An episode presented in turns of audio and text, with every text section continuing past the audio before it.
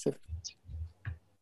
Salut à tous, bienvenue dans ce nouvel épisode du podcast de l'équipe Basket Session. Je suis Théophile Messer et je suis rejoint aujourd'hui, comme toujours, par mes deux acolytes, Antoine Pimel et Shai Mamou, pour discuter bah, d'un sujet euh, important, parce que là, on est en plein dans les playoffs, où il y a plusieurs équipes qui sont en difficulté. La question qu'on s'est posée pour trois d'entre elles, c'est de savoir si leurs problèmes actuels sont des problèmes euh, circonstanciels, est-ce que c'est un problème euh, ponctuel qui va se résoudre par lui-même, ou bien est-ce que ça traduit des questions plus profondes, des dysfonctionnements de, fond au, sein de ces franchises.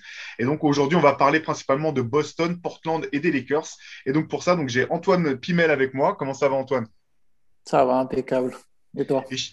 Moi, ça va très bien, je te remercie. Et Shai Mamou, toujours impeccable. Bah ouais, ça va nickel. Hein. Après le, après le, le Lillard Show de cette nuit, euh, pas beaucoup dormi, mais on fait aller. Ouais, c'est clair, c'est clair. Ben, je pense que Lillard n'a pas dû, pas dû beaucoup dormir euh, lui non plus, vu euh, la performance folle et puis le, la déception, euh, la déception du, résultat. Ben, puisque tu parles de, Damien Lillard, on peut peut-être commencer par, par, parler de cette équipe de Portland. chaque année, équipe excitante, intéressante. Chaque année, une équipe où on se dit, bon, bah, si, les choses se, mettent comme, il faudrait, elle peut faire tomber un gros, elle peut espérer aller loin. Et euh, chaque année, puisque cette année-là encore, euh, les Blazers sont en difficulté euh, face à Denver, une équipe qui n'arrive pas à passer, pas à passer le cap. Donc, est-ce que c'est euh, pas de chance? Est-ce que c'est un manque profondément euh, profond au, sein de la franchise? Antoine, comment, est-ce que tu vois, tu vois cette équipe de Portland dont en plus tu es, tu es plutôt fan, si, je ne me trompe?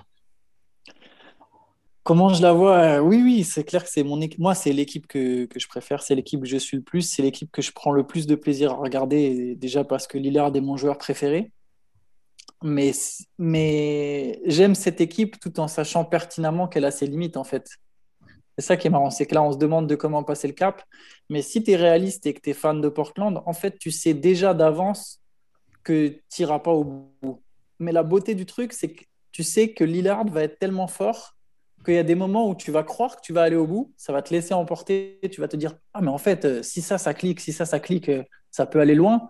Alors qu'en fait, non, il y a un moment où tu es ramené à la réalité, c'est non, parce que cet effectif, il a des limites.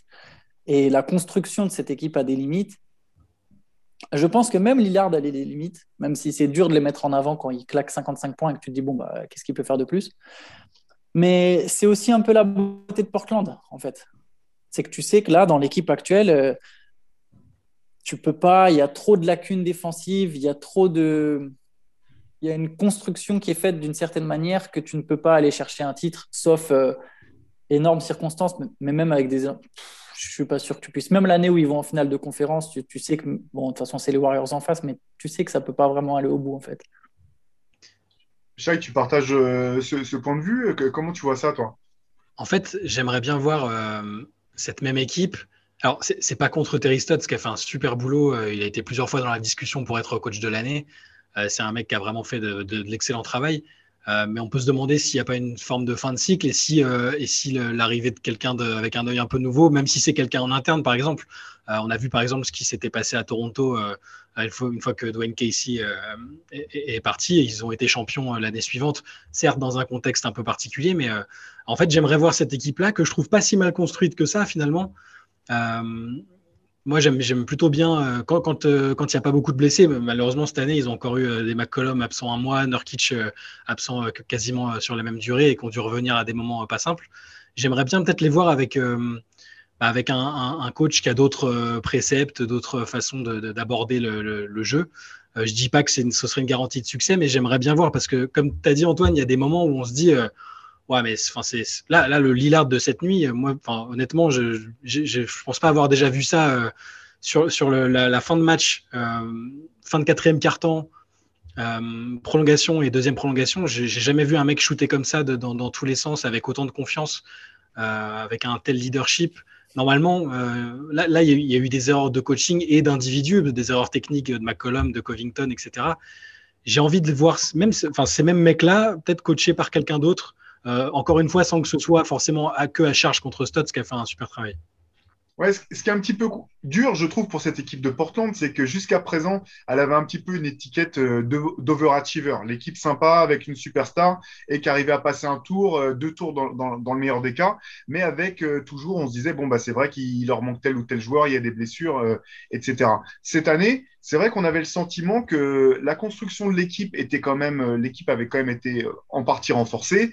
Euh, Norkic, CJ McCollum ont été blessés en saison régulière, c'est vrai, mais finalement ils revenaient euh, sur, les playoffs. Donc je partage un petit peu l'avis d'Antoine dans, le sens où on a l'impression que là l'équipe touche ses limites, du moins si elle devait sortir, hein, parce qu'il faudrait encore voir. On sait que Damien Lillard a de la ressource. Et, et la difficulté, de mon point de vue, pour une équipe comme ça d'un petit marché, c'est qu'on sait qu'elle aura beaucoup de mal à aller recruter un free agent, euh, euh voilà, qui euh, attractif. On sait que ces équipes-là doivent euh, se, se, construire euh, tel que ça a été le cas par le, par le biais de bons trades, en allant en, en, en, drafter les, les, joueurs adéquats. là, on, là, on peut quand même saluer le fait que Portland a été drafté, notamment Damien Lillard et CJ McCollum, bien plus haut que n'importe quelle autre équipe n'aurait n'aurait voulu le faire. Enfin, CJ McCollum pas si haut, mais je veux dire, c'était vraiment une très bonne pioche de la part de Portland. Euh, donc la question, c'est de savoir quel est le chemin maintenant, quelle est la voie pour, euh, pour Portland, pour que Portland puisse, euh, puisse passer ce cap. Mais en fait, l'équipe, elle, est, je suis d'accord avec vous, l'équipe, elle est bien construite. Je pense même que c'est la meilleure équipe des Blazers depuis au moins cinq ans. même, enfin, de façon, depuis le départ d'Aldridge, en fait. C'est la meilleure équipe des Blazers sur le papier, donc elle est bien construite mais la manière dont elle est construite, la manière dont elle est construite, c'est-à-dire que en fait, les, les, les, Blazers sont construits au moment où les Warriors dominaient la ligue. On, on sait qu'en NBA, quand tu as une équipe qui domine, généralement, c'est tout le monde copycat. Tu vois, tu, tu reprends les mêmes principes et tu essayes de faire, euh, de faire la même chose en apportant ta touche. Sauf que, donc, du coup, le principe, c'était de se dire, OK, nous, on a Lillard qui ressemble à Curry, façon de parler, tu vois, qui est le joueur qui se rapproche le plus de Stephen Curry. Et à côté de ça, on a un autre arrière qui, qui shoot bien à trois points, c'est McCollum. Donc, on a notre, notre backcourt dynamique de scoreur et on va essayer de faire pareil. Sauf qu'en fait, la, la différence, c'est que déjà, tu n'as pas tout à fait les mêmes joueurs. Donc, tu n'as pas tout à fait le même talent. C'est-à-dire que McCollum, ce n'est pas Clay Thompson, mais dans ta construction, tu vas devoir le payer entre guillemets comme Clay Thompson. Donc, tu vas en faire une, une, option majeure comme Clay Thompson, les Warriors. Et notamment, notamment en défense. Ce pas, pas la même chose que Exactement, exactement. Ou alors Clay Thompson maintenant, quoi. Avec exactement. Sa, botte et, et, encore, et encore, et, Clay... et, et, tu vois, ce qui est, ce qui est, ce qui est, ce qui est, comment dire, je sais pas comment formuler, mais en fait, tu, tu, tu, tu es obligé de vivre avec, tu vois. Tu te dis, OK, bon, bah ça, ça, c'est mon, c'est mon duo, je vais faire avec. Et tu n'as jamais eu le Draymond Green, qui est... parce que des joueurs comme Draymond, il n'y en a pas, il y en a pas euh, beaucoup. c'est ça, oui. En fait, il y en a un. Mm. Et, et, du coup, tu n'as pas ce gars-là qui peut sauver les meubles. Tu te bases, tu sais que tu vas te baser sur tes deux meilleurs joueurs qui seront deux mauvais défenseurs. Donc, en fait, quand je dis la construction, c'est de ça que je parle. C'est-à-dire que si tu es Portland, à un moment, tu sais que tu as un dilemme. C'est que soit tu te dis, OK, j'essaye de transférer, j'abandonne cette idée. Je veux plus vivre avec ce duo McCollum-Lillard. Si tu me demandes mon avis en tant que fan, moi, je suis pour que Portland, chaque année, ça joue avec, avec Lillard-McCollum. Et s'il faut sortir premier, deuxième tour, c'est pas grave. Chaque année, tu kiffes. Parce que là, euh, McCollum, il est beaucoup critiqué pour ce qui s'est passé hier soir. Mais il eh, faut pas oublier que l'année où les Blazers ils font finale de conf, sans McCollum, ça sort. Hein. Mm. Ça sort contre les Nuggets. Il est énorme. Là, il se trouve, tu vois, il se trouve sur ce match-là. C'est même pas il se trouve sur la série, il se trouve sur ce match-là. Mais, mais au-delà de ça, tu sais que c'est ce qui va arriver quand, tu joues avec, avec deux mecs qui sont ultra offensifs, qui sont ultra portés sur le tir extérieur. Il y a des moments où ça va pas passer. Et donc, soit si tu as un dilemme, c'est-à-dire que là, si tu passes un cap, tu sais que tu n'as pas de marge de manœuvre parce que tu n'as pas de, place sous le cap. Donc, tu dois soit tu transfères McCollum, soit tu essayes de trouver en vain cette pièce à la marge, ce Draymond Green, un peu ce mec qui va te faire passer un cap défensivement suffisamment pour que tu te reposes à fond sur le, le tandem Lillard-McCollum et que ça passe. Parce que le problème de, de, trader, de trader McCollum, excuse-moi de, de, te couper, c'est que euh, si tu trades McCollum, c'est-à-dire que tu vas échanger un très bon joueur contre éventuellement un meilleur joueur. Mais est-ce que ça suffit encore dans, dans la NBA actuelle? Si vraiment l'objectif de Portland, c'est de gagner, est-ce qu'il ne faudrait pas trouver le moyen d'ajouter un joueur plutôt que d'en échanger un pour un autre? Ouais, je suis d'accord, mais je pense, je pense qu'en fait, ceux qui pensent que tu vas transférer McCollum pour récupérer un meilleur joueur que McCollum, ils se mettent le doigt dans l'œil.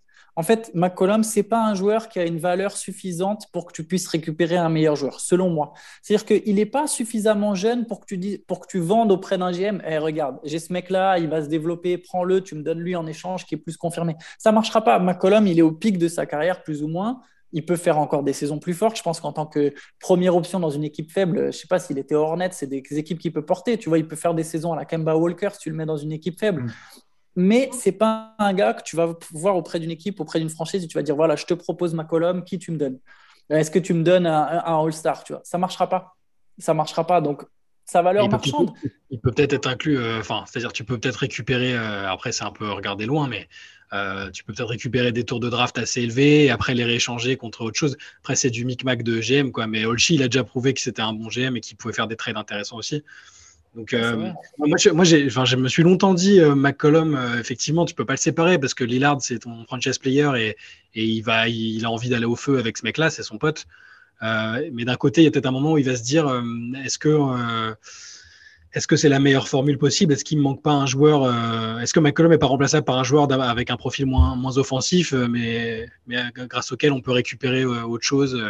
Je ne sais pas, c'est compliqué. C'est pour ça aussi que je, moi, je me disais plutôt est-ce que ce serait pas mieux de tenter avec un autre capitaine du navire euh, qui, serait capable peut-être de, de, les faire, jouer l'un et l'autre peut-être un peu différemment pour pas que Lillard ait tout le temps à faire. Parce que je veux dire, c'est c'est herculéen ce qu'il doit faire tous les ans euh, en saison régulière ou en, ou, en playoff. C'est voilà, pas humain ce qu'il doit faire. Donc je sais pas, peut-être euh, changer quelque chose dans l'approche avec un autre coach, ça me paraîtrait, ça me paraîtrait peut-être mieux. Et j'ai l'impression que dans tous les cas, c'est ce qui se passera parce que c'est les rumeurs qui étaient qui était déjà sur, sur la table euh, avant même le début des playoffs euh, à cause de la saison régulière qui était un peu décevante déjà. Oui, bah, c'est d'ailleurs moi ce que j'ai trouvé un peu fou parce que on sait toujours que quand il y a des rumeurs qui, qui sur, au sujet d'un changement de coach, elles proviennent des équipes euh, globalement. Et j'avoue que j'ai pas compris pourquoi fuitait juste avant les playoffs le fait que Terry Stotts euh, vraiment soit potentiellement sur le siège éjectable. C'est toujours euh, très étrange, alors qu'à ce moment-là, Portland avait encore pas mal de, choses à espérer. La logique, effectivement, ça serait ça. Ça serait que dans tous les cas, Terry laisse sa place, laisse sa place cet été. Et pour en venir à CJ McCollum brièvement, moi j'ai un petit peu le même avis qu'à l'époque des rumeurs d'échange de Clay Thompson en fait. Euh, moi, je trouvais que c'était une aberration de vouloir séparer Stephen Curry et Clay Thompson. Pour moi, ce n'était pas des joueurs qui faisaient doublon, c'était au contraire une doublette incroyable, qui s'entendaient bien sur le terrain, qui étaient, euh, alors pas forcément. CJ McCollum et Damien Lillard sont pas aussi complémentaires que Stephen Curry et Clay Thompson parce que justement il y a cet élément de défense qui manque malgré tout dans, ce bac court. Mais euh, ensemble, ils sont. Je pense que la somme de leurs talents est plus forte que la somme de leurs individus. Enfin, que ensemble, tous les deux, ils sont plus forts que chacun individuellement, pris individuellement. Et donc, toute la question et tout le challenge pour euh, Neil O'Shea, c'est effectivement de trouver euh, comment renforcer cette équipe sachant que euh, moi, ce que j'apprécie beaucoup au sujet de Damien Lillard, c'est euh, la loyauté euh, indéfectible pour l'instant qu'il a montré envers, envers Portland en disant qu'il préférait en gros tomber les armes à la main avec son équipe plutôt que d'aller chercher une bague, etc. Et donc, il a le cœur des fans à vie. Je, pense que pour un fan de, Portland, ça serait une tragédie de, de voir Damien Lillard partir un jour et, et que si ça devait se produire, de toute façon, tout le blâme retomberait obligatoirement sur la franchise. Mais moi, je suis d'accord avec vous. Il hein, faut changer. Je pense qu'effectivement, il faut voir un peu un autre coach. Mais même avec un autre coach, je veux dire, même si là, tu as Popovic ou Brad Stevens euh, ou Egric Spolstra, euh, as les joueurs, le coach, il fait aussi avec les joueurs qui sont là. ça ne suffira pas, c'est clair, c'est clair. Ça suffira pas, je pense. Coach ne suffira pas. Il y, a, y a un, à un moment, tu es face à une limite de talent. Euh, j'adore Lillard, c'est mon joueur préféré, mais Lillard, c'est pas non plus un des trois meilleurs joueurs de la NBA. Donc, euh, quand même s'il fait des perfs de ouf, et les gens oublient, là, il met, il met 55 points, ils perdent. Donc, les gens disent, ouais, il n'est pas entouré. Le match juste avant, il fait 1 sur 10, il met 10 points et les Blazers gagnent, en fait. Et j'ai l'impression que cette donnée, elle n'est pas assez prise en compte. Quand il met, là, s'il met 55 points, c'est presque parce qu'en fait, c'est la seule solution sur ce match-là où tous les autres se trouvent et ça donne un match serré. Et du coup, on se dit, ah, ils ont gâché une perf de Lillard. Mais en vérité, s'il met juste 35 euh, points, les Blazers, ils en prennent 15, tu vois. Ils se mm. prennent plus 15, plus 20 par les Nuggets. Et, et on se dit pas, ah, ils ont gâché une perte de Lillard. C'est juste qu'il a mis des tirs euh, stratosphériques pour maintenir un semblant de match. Mais en réalité, il n'y avait pas vraiment sur ce photo sur ce match-là. Donc, effectivement, quand, quand les autres se trouvent, c'est presque plus grave que quand Lillard se trouve, tu vois. Et, et, et, du coup, tu sais que si ton joueur, c'est pas un des trois ou quatre meilleurs joueurs de la ligue, généralement, il faut que tu aies vraiment un supporting cast parfait si tu veux avoir une chance d'aller loin. Donc, euh, si tu n'as pas LeBron, si tu n'as pas Gianni, si tu n'as pas Kevin Durant, il faut vraiment qu'autour de ta star, tu les mecs parfaits. À Portland, c'est pas le cas. Déjà, je pense que McCollum, même si je l'adore, c'est pas la deuxième option qui peut te mener au titre. Mais encore une fois, je pense vraiment que les mecs qui, se rêvent de titre avec les Blazers euh, se, mettent le doigt dans l'œil. Il euh, faut savoir que tu es un petit marché, tu vas pas non plus signer des free agents facilement. Et à côté de ça, tu as, Kenter, Enes Kanter, ah, j'aime bien le gars, mais tu vois, défensivement, c'est limité. C'est un peu mieux qu'avant quand même. C'est quand même moins autant catastrophique que ça l'a été, mais c'est clair que c'est pas une solution. C'est un mec défensivement en playoff, ça va poser problème. Il y a des gars, euh, Melo, euh, moi aussi j'aime beaucoup Carmelo Anthony, mais tu, sais que. Et, pareil, je trouve qu'il se donne plus à Portland que, hmm. quand il était star à New York ou quoi, mais tu sais que c'est des gars qui vont avoir des limites encore plus là maintenant à son âge. C'est des gars qui vont avoir des limites défensives. Tu rajoutes à ça le fait que tes deux meilleurs joueurs, ce pas des gros défenseurs. Tu as, trop de lacunes en fait. Même avec tout ton talent, tu as trop de lacunes pour aller pour vraiment viser haut. Et est-ce que tu parlais de supporting cast? Est-ce que vous avez le sentiment que Norman Powell, par exemple, que j'ai, à mon sens, qui avait été plutôt une bonne pioche de la part de, Portland, est-ce que ça peut être le leader d'une vraiment d'un supporting cast euh, efficace? Ou est-ce que finalement c'est rajouter de l'attaque la, et du scoring euh, à un ensemble qui manque euh, d'autres éléments, qui manque de création parfois, qui manque de, défense? Euh, Comment vous voyez ça? C'est compliqué parce que à, ses débuts, je l'ai trouvé vraiment bon dans un contexte de, saison régulière. je trouve qu'il, voilà, comme tu disais, sur le plan offensif, c'était une arme supplémentaire vraiment appréciable. Là, sur les matchs de playoff, je suis, moins certain et je suis moins convaincu de, l'utilité. C'est toujours pareil en playoff, euh, le, jeu se resserre et, lui, là, c'est peut-être pas le profil, le, profil idéal. Ce sera un bon joueur de saison régulière, mais en playoff, j'ai plus de doutes. Pour moi, ça peut être le, Jordan Clarkson des Blazers. S'il accepte de jouer sixième homme et que c'est dur parce qu'il est fort, c'est, dur de dire ça, mais, mais si, si, si, le gars il veut bien être sixième homme, que c'est juste ton mec qui sort du banc et qui fout le feu euh, en mettant des trois points, pourquoi pas, mais ça peut pas être ton troisième milieu titulaire en fait. C'est, il te faut d'autres mecs.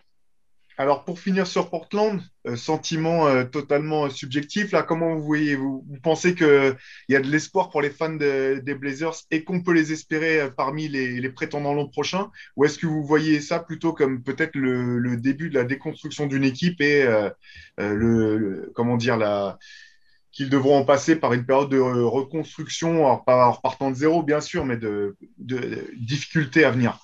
Moi, j'ai envie de te dire euh, qu'il faut attendre euh, de voir qui sera nommé à la place de Stott, si c'est bien le cas. Euh, et là, on aura une idée un peu plus claire de, ce qu'ils vont faire. Mais je ne les imagine pas démanteler tout, tout de suite.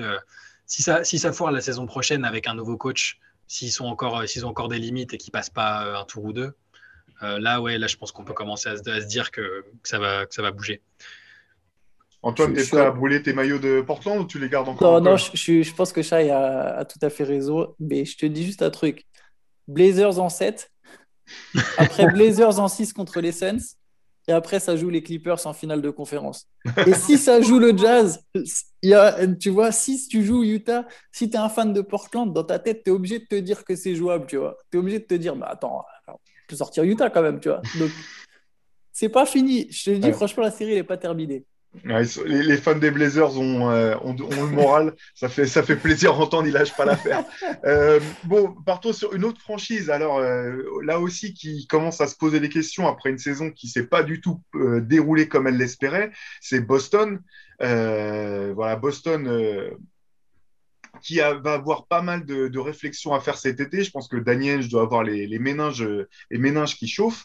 Euh, là encore, est-ce qu'on peut mettre ça, tout simplement sur le, compte de blessures euh, euh, Voilà, Jalen Brown qui peut pas faire les playoffs, pas de chance par-ci, par-là, ou est-ce qu'il y a un problème de fond dans cette équipe? Et si oui, quel est le chemin pour que Boston puisse rejouer euh, le top de sa conférence et rêver à nouveau de titre et aller rivaliser les, avec les Milwaukee, les Sixers et les regarder les, yeux dans, dans, les yeux et ou les, ou les Nets, bien sûr, euh, dès la saison prochaine. Je ne sais pas lequel d'entre vous. Commencez, je, vais commencer, je vais commencer, mais tu, parlais des blessures. Les, problèmes avaient commencé avant la blessure de, Jalen Brown. Et, en fait, le, talent des deux qui ont, été All-Star cette année euh, masquait un peu les, autres difficultés. Euh, c'est un ensemble, en fait. Il y, a, eu des blessures. Euh, mais c'est pour moi, c'est la première année où on les voit autant en difficulté et, où on voit même Brad Stevens lui-même en difficulté pour, bah, pour insuffler ce qu'il sait faire d'habitude et pour les faire jouer toujours dur, toujours fort défensivement avec les fondamentaux. Et, et, là, je les, les ai pas trop reconnus. Donc j'ai l'impression que c'est plutôt un problème qui se traîne sur plusieurs années. Et que là, en termes de qualité pure de l'effectif, là, il y, a eu un manquement qui été qu'il faut constater et accepter sur la dernière intersaison. Tu regardes le, poste par poste, voilà, c'est génial d'avoir Tatum en, jeune franchise player. On l'a vu même là dans une série contre Brooklyn où ils sont sortis il, a réussi à faire un match ou deux assez fantastique, euh, alors qu'autour de lui, c'était assez faible. Euh, j'ai l'impression qu'ils sont en train de payer euh, plein de décisions et de choix, plus de la part de Ainge que de la part de Stevens, ce qu'il fait avec le matériel qu'il a au final. Hein. Mais tout ce qu'il y a eu, on peut presque remonter, ça, ça, paraît un peu fou, mais on peut presque remonter au, trade avec Brooklyn, avec tous les tours de draft qu'ils avaient récupérés et ce qu'ils en ont fait au fur et à mesure, ce sur quoi ça a débouché. Euh, l'histoire avec Kyrie, ce qu'ils ont récupéré, euh, Hayward qui s'en va. Euh, j'ai l'impression que on pourrait penser qu'il pourrait se, reconstruire prochainement avec des free agents parce que ça reste une franchise historique qui peut attirer. Sauf que je pense que les gens ont vu que, que et les Celtics ne traitaient pas forcément les stars et superstars comme, comme elles devraient l'être en fait. Même on prend juste Isaiah Thomas qui a tout donné pour la franchise et qui, qui se retrouve euh, trader 15 jours après euh, la mort de sa sœur, une série de playoffs euh, historiques et machin. C'est plein de petits trucs comme ça qui, accumulés, font que je ne sais pas si la, franchise est aussi attractive qu'elle l'était il n'y a pas si longtemps que ça. Et, sinon, pour faire plus simple, c'est vraiment juste pour moi, il y a un problème de, bah, de, densité de talent, de, quelle, de profondeur d'effectif en fait. Au-delà de Tatum et, et Jalen Brown, c'est un, peu, un peu léger, je trouve. Ben, enfin, on en parlait un petit peu brièvement la, fois dernière. Effectivement, moi, je trouvais dès le départ que cette équipe était moins talentueuse sur le papier, ne serait-ce que la saison précédente. Et pour euh, parler brièvement des free agents, oui, clairement, euh, Boston, malgré euh, son lustre, malgré voilà la légende de, de cette franchise, n'arrive pas à tirer les free agents. On sait que euh, Daniel, j'aurais rêvé de faire venir Kevin Love il y a plusieurs saisons. Euh, finalement, il n'est pas venu. Euh, quand il y avait Kevin Durant ou autres qui étaient, euh, qui étaient disponibles, ils ont à peine regardé du, du côté de Boston. Donc, on sait que ça se passera par des trades. Et pour moi, la force de, Danny Henge, tu parlais du trade d'Azaya Thomas. Alors, effectivement, les, les, fans sont montés au enfin, sont montés au créneau. C'était le scandale. Au bout du compte, ça a été un bon trade de la part de Boston. Mais globalement, c'est un GM qui euh, joue toujours ses cartes de la manière la plus sûre possible. Ce qui, je pense, est une qualité dans l'ensemble des cas. Tout le monde préférerait avoir un bon gestionnaire euh, à la tête de sa franchise, mais qui fait que parfois, on a le sentiment de l'extérieur que ça manque peut-être un petit peu de prise de risque. Les prises de risque, on sait ce que ça, ce que ça comporte. On peut se planter, mais aussi, on, on peut aussi parfois euh, gagner le pactole. Et dans la situation dans laquelle sont euh, les Celtics aujourd'hui, je me demande si c'est pas un petit peu peut-être la, la, dimension qui, qui, manque du côté du, du manager. Ouais, tu as mis un point. Là, je pense que tu as mis vraiment le point sur un truc intéressant parce que, en fait, avec la gestion de, de, Danny Henge, tu sens qu'ils vont être constamment dans la course, mais qu'ils vont toujours tourner autour du pot sans jamais, en fait, euh, aller au bout, tu vois. C'est-à-dire qu'ils peuvent être. Il fait des trades intelligents qui leur donnent de quoi constamment pendant des années. Je, pense que le trade des Nets, euh, ça reste dans tous les cas. Avec le trade des Nets, ils ont quand même eu Tatum et Brown. Et juste sur ça, c'est quand même. Enfin, c'est quand même. Ça reste une des arnaques du siècle. C'est magnifique, tu vois. Par contre, je pense que là, oui, ce sont comme tu as dit, tu vois, même sur Kyrie, tu vois, ils ont joué la sécurité, genre, bon, bah, on va essayer de prendre un autre All-Star. Kemba, faut, faut, faut, faut, faut, plus Kemba, là, à Boston, là, faut, faut transférer, c'est pas possible. C'est pas contre lui, j'aime bien le joueur, mais ça peut pas coller, tu vois. Il y a... le, le, problème pour, Kemba, pour Kemba, pardon, euh, de, t'interrompre rapidement, mais effectivement, je vais, ah, je vais simplement rappeler les chiffres sur son salaire, là, donc sur les deux prochaines saisons. Donc, c'est 36 euh, millions de dollars la saison prochaine et encore 37 millions de dollars la saison d'après, ça sera une, player option. Donc, euh, on se doute bien que, Kemba Walker ne va pas, enfin, activera à coup sûr euh, cette player option. Donc, c'est la grosse difficulté, effectivement, du côté de, Boston, Antoine. En fait, Kemba, il était utile si tu pensais que Jalen Brown n'allait pas passer le cap offensivement. Mais à partir du moment où Jalen Brown il devient euh, aussi une superstar, t'as pas besoin d'avoir Kemba Walker parce que tu te retrouves juste avec un troisième scoreur qui a besoin du ballon et qui n'est qui pas le meilleur défenseur, qui est petit, qui là en plus pour le coup a été gêné par des blessures. Et, et c'est pas un profil dont tu as besoin quand tu as déjà deux stars. Si, si, dès le départ, si dès le départ dans ton équipe, tu sais que tu as deux stars, tu te dis pas, tiens, je vais aller chercher Kemba Walker. Et que tu n'as plus Gordon Hayward aussi. En plus, ouais. Tu, et, du coup, bon, il leur sert plus à rien. Je pense qu'avec Tatum et Brown, ils ont quand même une base sur laquelle ils peuvent construire et espérer viser grand, en fait. C'est-à-dire que tu as quand même deux jeunes superstars et je, considère vraiment Jalen Brown comme une future, enfin comme une star, un très très bon joueur et je pense que ça peut devenir une superstar. Je crois vraiment qu'ils ont deux super joueurs qui sont tous les deux jeunes qui vont qui sont pas encore au pic de leur carrière. Donc ces gars-là, théoriquement, avec deux, euh, je sais pas, potentiels top 10 ou top 15 players, tu peux aller jouer un titre. Par contre, il faut les entourer. Je pense que, comme vous avez dit, Boston, ça n'attire pas. J'ai même l'impression que ça n'a jamais attiré, honnêtement. Euh, je sais que la ville n'est pas non plus la plus prisée des superstars, euh, des superstars NBA. Euh, J'ai pas le sentiment qu'ils vont signer un gros mec, même en ayant Tatum Brown. Quoi. Par contre, ils peuvent les entourer mieux. Et comme tu as dit, il faut, faut peut-être qu'il y ait une prise de risque à un moment, que ce n'est pas juste, OK, j'ai 60 000 assets, bon, je ne sais pas trop quoi faire avec, donc je les garde. À un moment, il faut, faut, faudra peut-être tenter quelque chose. Ouais. Donc, bah, ça va être trop tard en plus. Ça va être intéressant à suivre. Effectivement, donc on regardait un petit peu les chiffres tout à l'heure. Voilà, il faut savoir que à la fin de la saison 2023, euh, donc euh, pardon, euh, pas à la fin de la saison, non, pardon, à la fin de la saison prochaine, à la fin de la saison 2022. donc, les, les Celtics, s'ils le souhaitent, n'auront plus que trois joueurs sous contrat Jason Tatum, Jalen Brown et Kemba Walker. Euh, donc, il va y avoir forcément beaucoup de questions euh, durant l'intersaison et durant la première moitié de la, saison prochaine, si jamais euh, les Celtics veulent, aller au bout. on a entendu aussi parler de cette rumeur Brad Stevens sur, sur la sellette. Vous, vous, y, croyez? Vous pensez que c'est une, option que pourrait regarder, pourrait envisager Daniel? Non, moi, je, enfin, vraiment, je pense pas. Il y a, eu la, rumeur portait sur le fait que qu'une fac lui avait proposé un, pont d'or euh, pour, pour, pour les rejoindre même en cours de saison. Et il, il a balayé la rumeur. Euh, j'y crois pas parce que là, c'est une saison, euh, c'est vraiment la première saison où, je le trouve peut-être un petit peu en difficulté avec l'effectif qu'il a. Mais sinon, tout le monde est, je pense que tout le monde est d'accord pour dire que c'est un des top coachs de, la ligue. Et Ainge, il est, il, est, au courant de ça. Il, a, il sait très bien qu'il a une, quelque part une pépite euh, au, coaching et il va pas. Ça, me paraît être une des fondations qui vont pas bouger à Boston. en tout cas, je serais très très surpris si c'était le cas. Hmm. Je suis d'accord avec Shai. Je veux dire, les Spurs, quand ils sortent en 2000, bon, ils avaient gagné un titre l'année d'avant, mais tu vois, ils sortent et ils vont pas virer Popovic, tu vois. Ils ont eu des. Ils, se font sortir aussi une fois au premier tour par les Clippers. Euh, tu, as un, très bon coach, tu le gardes, tu le gardes pendant 15, 20 ans. Brad Stevens, il, restera aussi longtemps que lui a envie de rester, ou en tout cas, qui sera à même de coacher comme il le fait actuellement. Mais, mais tu sais, là, c'est vrai qu'en rappelant ce que tu dis sur l'effectif, sur le fait qu'ils vont avoir énormément de place sous le cap, ça quand même, donne quand même envie d'être optimiste parce que ça va arriver au moment où Tatum et Brown, donc euh, dans deux ans, non, ils auront une saison de plus dans les jambes. Donc ils ne seront même pas encore à leur pic, mais il y aura encore une saison où a priori les deux vont être encore très forts. Donc, tu, tu sais que si tu es un role player, parce que je pense qu'ils peuvent pas attirer de stars, mais si tu es un joueur de devoir, tu peux avoir envie de jouer avec ces mecs-là en te disant Ah, tiens, ils vont peut-être me mener à une bague.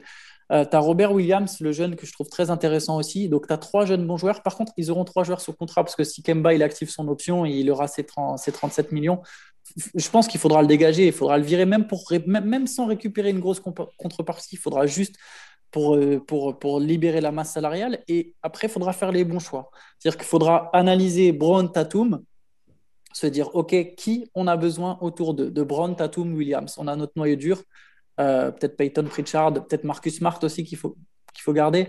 Euh, qui, qui, on a besoin autour de ces mecs-là et recruter en conséquence? Et je pense que si tu recrutes bien, Boston peut être une équipe très intéressante dans trois ans. Juste que voilà, faut, faut, peut-être se mettre à l'idée que Boston tout de suite, c'est c'est pas au niveau de Brooklyn, c'est pas au niveau de Milwaukee et ça ne sera peut-être pas avant deux ou trois ans quoi. Hmm. Juste un petit mot sur Marcus Smart. Alors, euh, je vais me faire insulter par les fans des Celtics.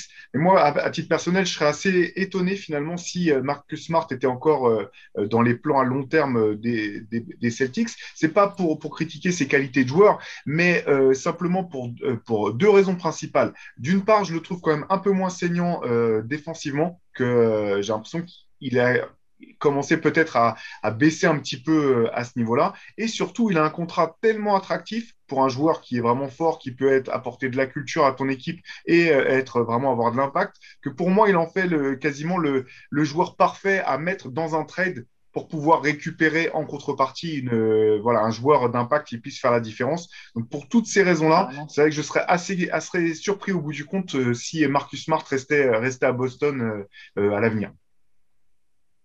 Não, Voilà, donc voilà pour Boston à suivre. Euh, si Danny Henge téléphone euh, raccroché, hein, on sait quand même que c'est un des GM qui a mis les plus grosses carottes euh, de, l'histoire à ses, à, ses collègues. et puis, bah, comme un symbole, on va passer de Boston aux Lakers. Peut-être même le sujet qui devrait nous animer le plus, parce que je pense qu'on n'a pas forcément tous le même, le même avis sur cette équipe. Et je voudrais commencer, donc bah, les Lakers, tout simplement, voilà, au, bord de, de l'élimination, avec un effectif euh, euh, mal en point et qui montre un petit peu ses, euh, comment dire, ses limites. Et je voudrais commencer avec toi, Antoine, parce que c'est vrai que dès cet été, tu étais le, seul ou l'un des seuls, même au sein de la rédaction, à avoir donc cette unpopular opinion, comme on, peut, comme on peut dire, d'annoncer que tu trouvais que cette équipe finalement n'était pas très bien construite, que le recrutement n'était pas aussi euh, euh, grandiose que, qu'on, pouvait, euh, qu'on pouvait le lire par-ci, par-là. donc on dirait que cette fin de saison semble te donner raison, Antoine. Non, je, suis, je suis juste un hater. Mais, mais, mais non, effectivement, sur le, sur le recrutement, si on se concentre sur le recrutement, je trouve qu'on s'est trop concentré sur les noms euh, Schroeder, Harel, et, notamment trop concentré sur les, juste la colonne points par match et pas assez sur ce que ça représente en fait de les faire venir. Parce que les, ces deux joueurs qui ne sont pas forcément des joueurs de playoff, je, je le pense surtout pour Harel, mais au final, Schroeder est en train de le montrer que lui non plus. C'est des mecs qui t'apportent des points, mais qui te rendent pas forcément meilleur et tu ne peux pas toujours faire jouer. Et vraiment, je pense que Harrell, tu peux même pas le faire jouer à part certains match-ups. Enfin, tu peux le faire jouer en réalité, mais, mais si, tu es les Lakers et, que tu aspires à une certaine chose, ils ont gagné leur titre en, jouant défensif, en ayant une âme de guerrier. Et, cette âme, ils l'ont perdue en changeant Rondo et Howard. Howard, pas pour le côté guerrier, mais pour le côté je suis là, je fais ce qu'on me dit et je m'en contente et je me plains pas.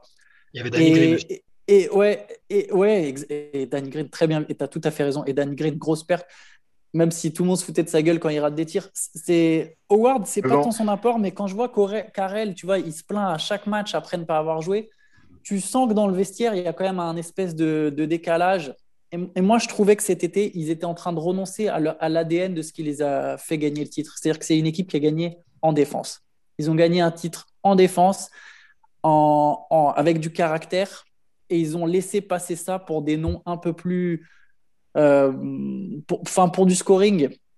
Je pense que Rondo apportait beaucoup. Euh, tout ça, c'est, ils ont perdu en cohésion, ils ont perdu en alchimie. Bien sûr qu'il y a les blessures, hein. Euh, c'est, pas tout. Et je, pense qu'ils sont même pas éliminés d'ailleurs. Enfin, ils sont pas éliminés, mais je, ne je suis même pas sûr qu'ils vont se faire éliminer. C'est ça le plus fou. Mais hier, sur le match, tu vois, qui est quand même un game 5 décisif, ça traduit tout ce que je pensais sur la perte de cohésion et la perte d'ADN. C'est-à-dire qu'il se mange une déculottée sur un match décisif. Pour moi, l'absence d'Anthony Davis, elle excuse même pas le fait que tu perdes de 30 points. Encore plus quand tu sais que Chris Paul, il joue que 23 minutes parce qu'il est obligé de sortir à cause de son épaule. Tu as juste une équipe qui se bat pas, qui est menée de 30 points à la mi-temps et qui finit le match à moins 30. C'est-à-dire que tu n'as même pas eu une réaction en mode Ah putain, faut vraiment. Tu vois ce que je veux dire? Tu n'as même pas eu ce truc de Ah, on est mené de 30 points, on est digne, on a un honneur. Pour moi, ça, ça serait jamais arrivé l'an dernier, en fait.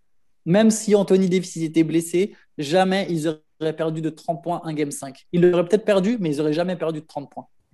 Shai, tu, as le même, même sentiment qu'Antoine ou comment tu vois ça, toi? Ouais, complètement. Sauf que moi, je, je me suis pas, enfin, comme disait Antoine, moi, je me suis un peu laissé bercer par. Euh, quand, quand j'ai vu les mecs arriver, euh, Arel, sixième homme de l'année euh, en titre, Euh, Schroeder pour du scoring, euh, même Margasol, je me suis dit, bon, même s'il est un peu cramé au niveau expérience, sur 10-15 minutes, c'est parfait. Et au final, ils ont tel problème au niveau rotation, les uns et les autres qui ne sont pas satisfaits de leur temps de jeu, bah, les blessures par-dessus par ça.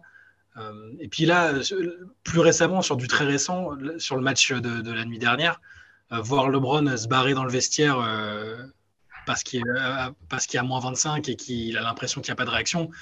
Euh, ça me fait penser à des mauvaises saisons de LeBron, euh, enfin, ou des saisons où ça n'a pas abouti, quoi. Il retombe un peu dans certains travers, ou voilà.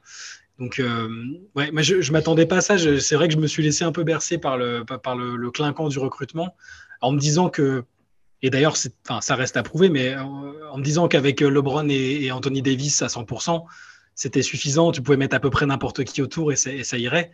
Euh, sauf que là, ils n'ont jamais pu avoir ce schéma-là, en fait. Donc, euh, euh, c'est aussi ce qui fait que je ne suis pas certain qu'ils que, chamboulent complètement tout la saison prochaine. ils peuvent se dire, comme on l'avait dit lors du dernier podcast, bah voilà, notre excuse, c'est que LeBron a eu encore une grosse blessure, Anthony Davis a des petits pépins à droite à gauche. on n'a pas pu proposer notre meilleur visage. vous allez voir l'année prochaine, c'est aussi euh, c'est ce qu'ils vont devoir décider. Est-ce que, est-ce que, euh, est-ce que eux-mêmes là de l'intérieur, comment est-ce qu'ils vont analyser ça? Euh, quelle, quelle, responsabilité ils vont attribuer à, à, Frank Vogel sur ce qui s'est passé Parce qu'au final l'année dernière, tout le monde a dit ah bah c'est cool finalement Vogel ça s'est bien passé. c'est un coach à vocation défensive et on l'a bien vu parce que comme tu as dit Antoine, c'est grâce à la défense qu'ils ont gagné le titre.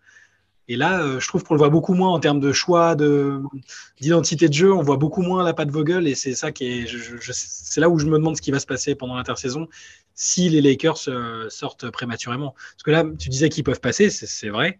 Euh, mais comme Barclay disait l'autre jour, même si ça fait bizarre de citer Charles Barclay sur des, analyses et des pronos, même s'ils passent ce tour-là. oui, ils gagneront pas. Davis et LeBron ne seront jamais à 100% euh, face à, de là, face à des équipes, même s'ils vont en finale NBA. Il y a, enfin, y a, tellement d'équipes qui sont bien plus, euh, bien plus prêtes. Bah oui. Et que, que j'ai du mal à les voir. Dans tous les cas, ce sera une saison euh, ratée, quoi, je pense. Donc, ouais, c'est, l'intersaison va être, va être intéressante, je pense. Je suis, alors, je suis tout à fait d'accord avec un point que tu soulèves, c'est qu'en fait, cette équipe, elle est bâtie sous, sur un prérequis, c'est que LeBron James et Anthony Davis soient euh, à pleine possession de leurs moyens. Donc autant pour LeBron, c'est un pari qui me semble relativement juste et euh, il a prouvé malgré tout, même s'il a eu des pépins cette année, qu'il a une, une, capacité à enchaîner les matchs, les saisons euh, qui est absolument hallucinante et que donc tu peux parier sur un LeBron James en forme toute l'année pour jouer le titre. Le problème pour Anthony Davis, c'est qu'on sait que c'est pas le cas. Et l'an dernier, finalement, euh, on parle de l'effet de la bulle, etc. Mais au-delà de, la, fameuse bulle, euh, dès que le nouveau calendrier a été annoncé avec une saison raccourcie et le format des playoffs, euh, nous-mêmes, je me rappelle qu'on s'était dit, bah, ça, c'est le, scénario idéal pour les Lakers parce que ça fait une saison plus courte, plus de repos pour Anthony Davis et pour LeBron, et derrière une espèce de, série de playoffs, comment dire, des playoffs en, mission commando. Et là, bah, tu touches du bois, tu vas chercher une patte de lapin, euh, des amulettes, tu fais euh, tout ce que tu veux en priant qu'Anthony Davis se blesse pas à la cheville, au coude, à l'oreille ou je ne sais où, et ça peut passer. C'est exactement ce qui s'est passé. Mais là, cette année, le problème, c'est que, enfin, cette année en playoff, c'est qu'on voit en fait, c'est que si Anthony Davis n'est pas à 100% de ses moyens, ou s'il peut pas être le joueur qu'il doit être, comme lors du game 1 de cette série face aux Suns, où il est quand même complètement passé au travers, eh ben, tout, tout le reste de l'effectif montre ses limites.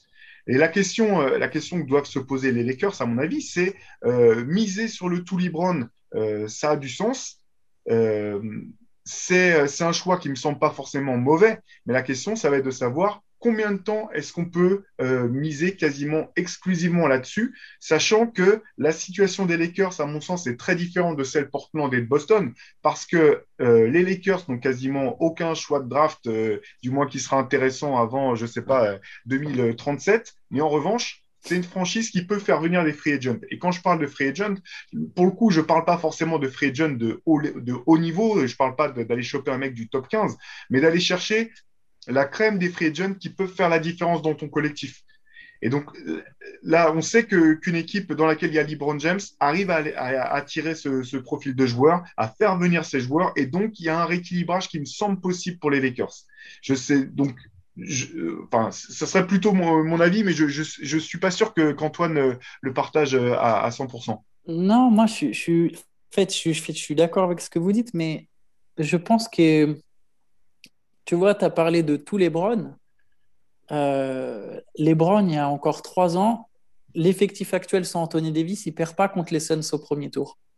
Et, tu vois, je veux dire, les Suns ont du mérite. Je ne veux surtout pas dégrader, pardon, renier la performance des Suns, mais les Suns, c'est même pas la meilleure équipe à l'Ouest et c'est même pas une des. Je sais qu'ils ont fini deuxième, mais c'est même pas une des deux meilleures équipes à l'Ouest. Si les Suns y passent là et qu'ils jouent les Nuggets, je pense que les Suns ils se font sortir par les Nuggets.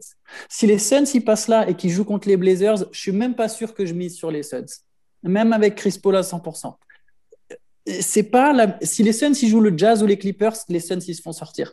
C'est pas la meilleure équipe à l'Ouest et LeBron, il a déjà mené des équipes plus faibles, plus loin, certes à l'Est, mais les Raptors de DeRozan et Laurie, c'est pas forcément moins fort que là, les Suns, en fait. Après, les Suns jouent très bien parce qu'il y a Chris Paul, il y a vraiment un bon coach, il y a une patte, etc. Mais c'est pas une équipe impressionnante, en tout cas selon moi.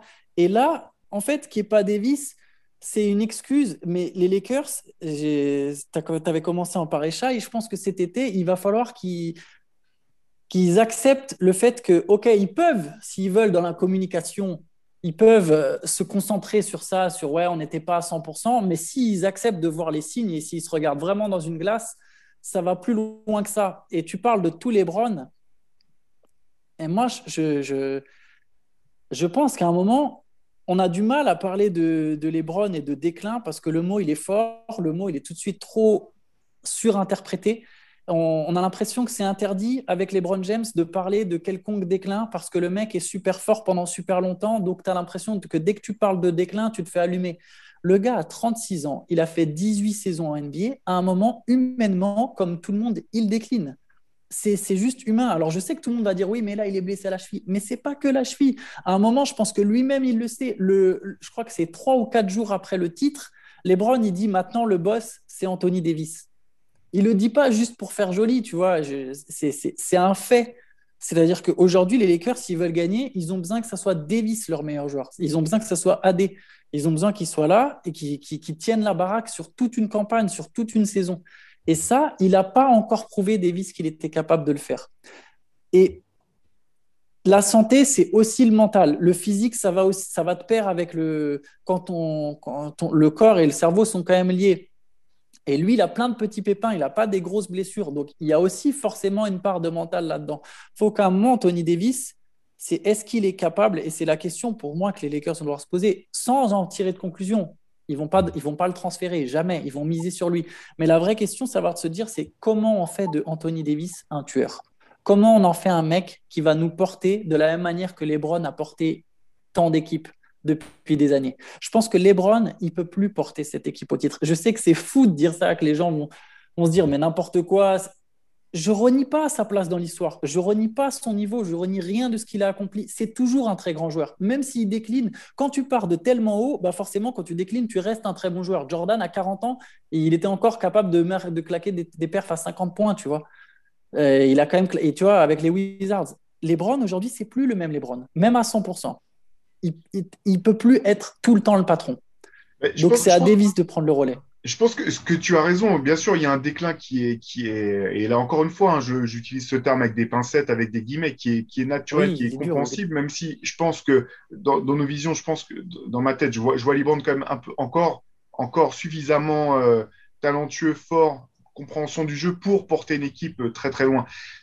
La, la question pour les Lakers, c'est que c'est un peu l'anti-Boston on sait que ça va être, c'est le tout Libron et ça sera le tout Libron jusqu'au bout, comme ça a été le tout Kobe jusqu'au bout, même quand ça n'avait plus vraiment de sens d'un pur point de vue euh, sportif, parce que cette équipe, qui est l'une des plus luxueuses ou du moins des plus clinquantes de la ligue, c'est la franchise des superstars. C'est une franchise qui garde ses superstars et qui fait en sorte que ces superstars euh, euh, fassent partie de, leur histoire actuelle, mais de leur histoire, comment dire, à, à, jamais, limite de la, de la légende de la légende à venir de, des Lakers. Et donc, finalement, quoi qu'il arrive, c'est que ça soit dans le jeu ou en coulisses, ça va rester l'équipe de LeBron jusqu'à ce que LeBron choisisse, choisisse de partir.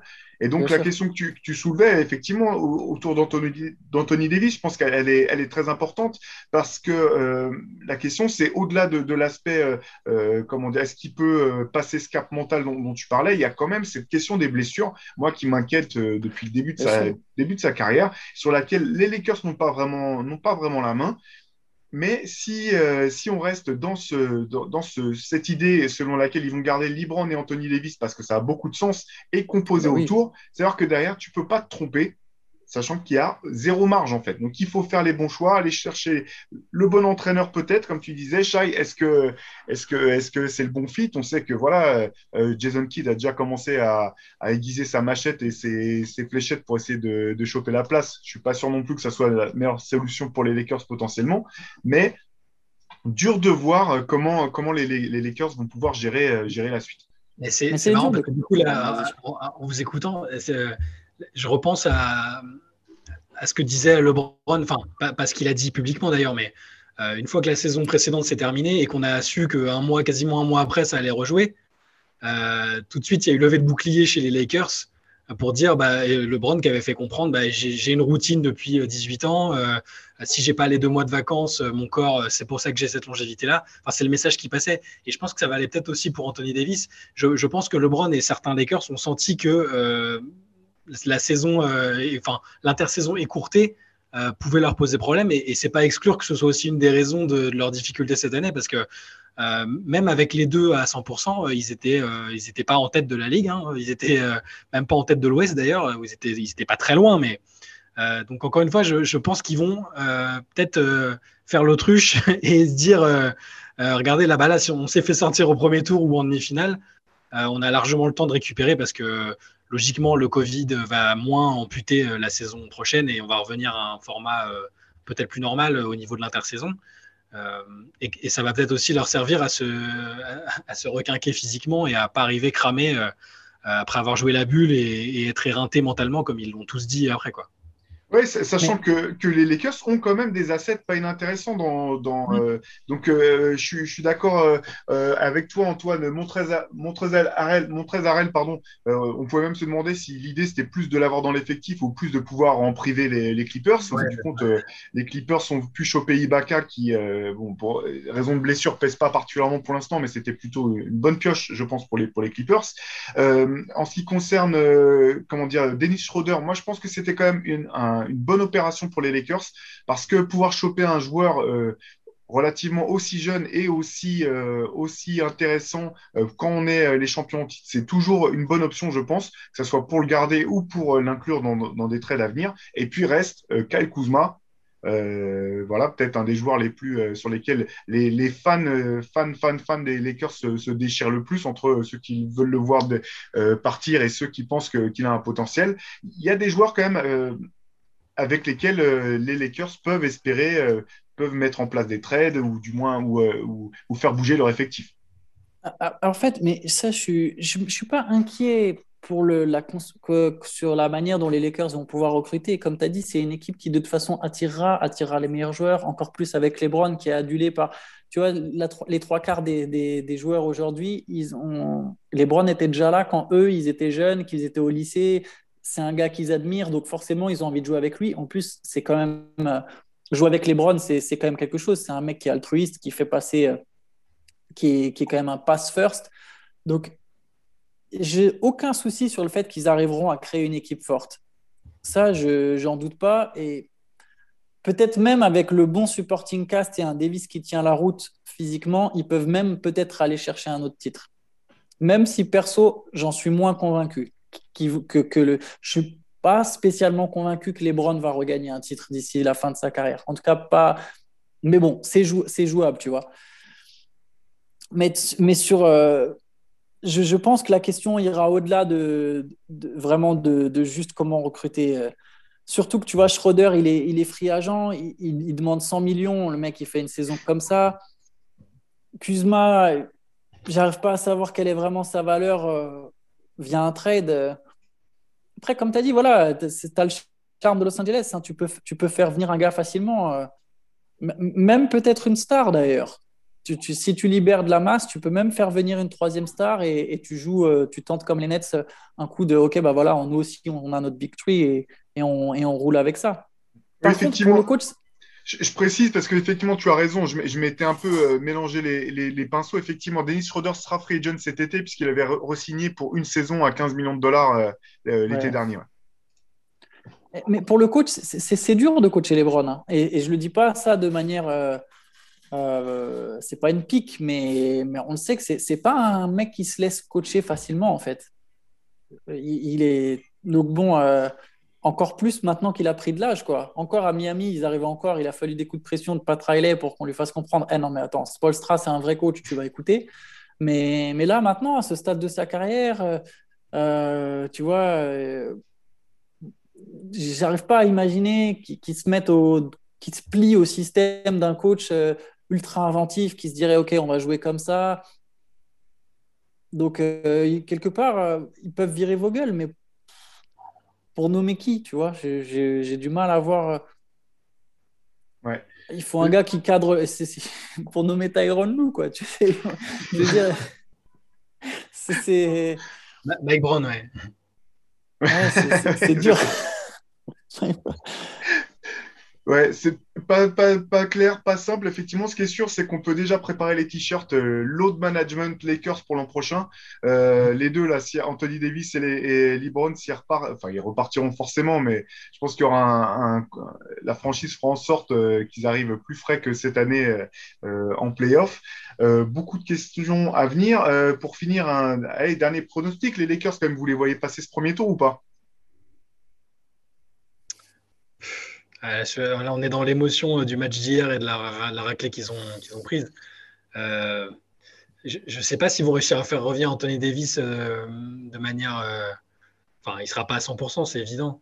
non, mais j'ai envie de mettre une pièce sur Phoenix là parce que Chris Paul arrive à serrer les dents et à, jouer 20 minutes correctes tout en coachant sur le côté en même temps.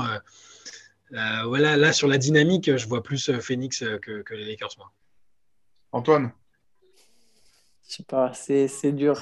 J'ai du mal à mouiller là. Euh, mais c'est dur de parler contre les Browns. C'est. Ce qui est une des plus belles, euh, des plus beaux compliments qu'on puisse lui faire quasiment, parce qu'à l'âge qu'il a, c'est quand même fou qu'on continue à se poser la question de savoir si un mec de son âge euh, va pouvoir renverser la situation quasiment à lui tout seul. J'ai peur que les Lakers passent en 7, mais en fait, c'est vraiment, c'est, c'est, je vais vraiment faire une phrase très bête, mais s'il gagne le prochain match, il passe en fait. Je pense que s'il gagne, bah forcément, s'ils le perdent, ils sont éliminés. Mais, tu vois ce que je veux dire? Je, pense que s'ils gagnent le game 6, ils gagneront le game 7, quoi qu'il arrive. Ok. le truc, c'est que dans tous les cas. Je vais le euh, formuler comme ça.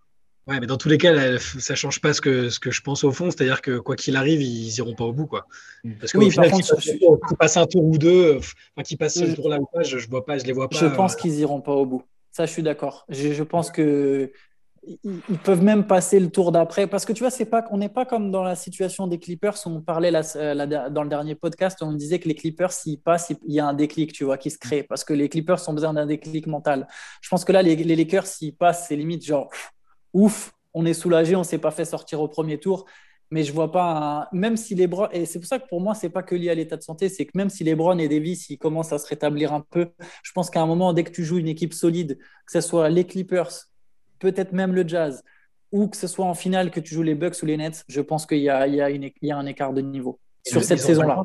Ils n'auront pas le temps de se rétablir, en fait, parce que là, les matchs, ils s'enchaînent. Euh, ils ont, ce tour-là, il y a quoi Ils ont trois jours, mais c'est, enfin, pour les blessures qu'ils ont, euh, le LeBron, il dit lui-même qu'il ne sera pas à 100% sur ses playoffs. Avec Ils l'ont fait revenir plus tôt prévu. en, temps normal, en temps normal, une blessure comme ça, il, il stoppe. ça, c'est clutch sport, ça. Les non-torses, il ne veut pas les ligaments déchirés.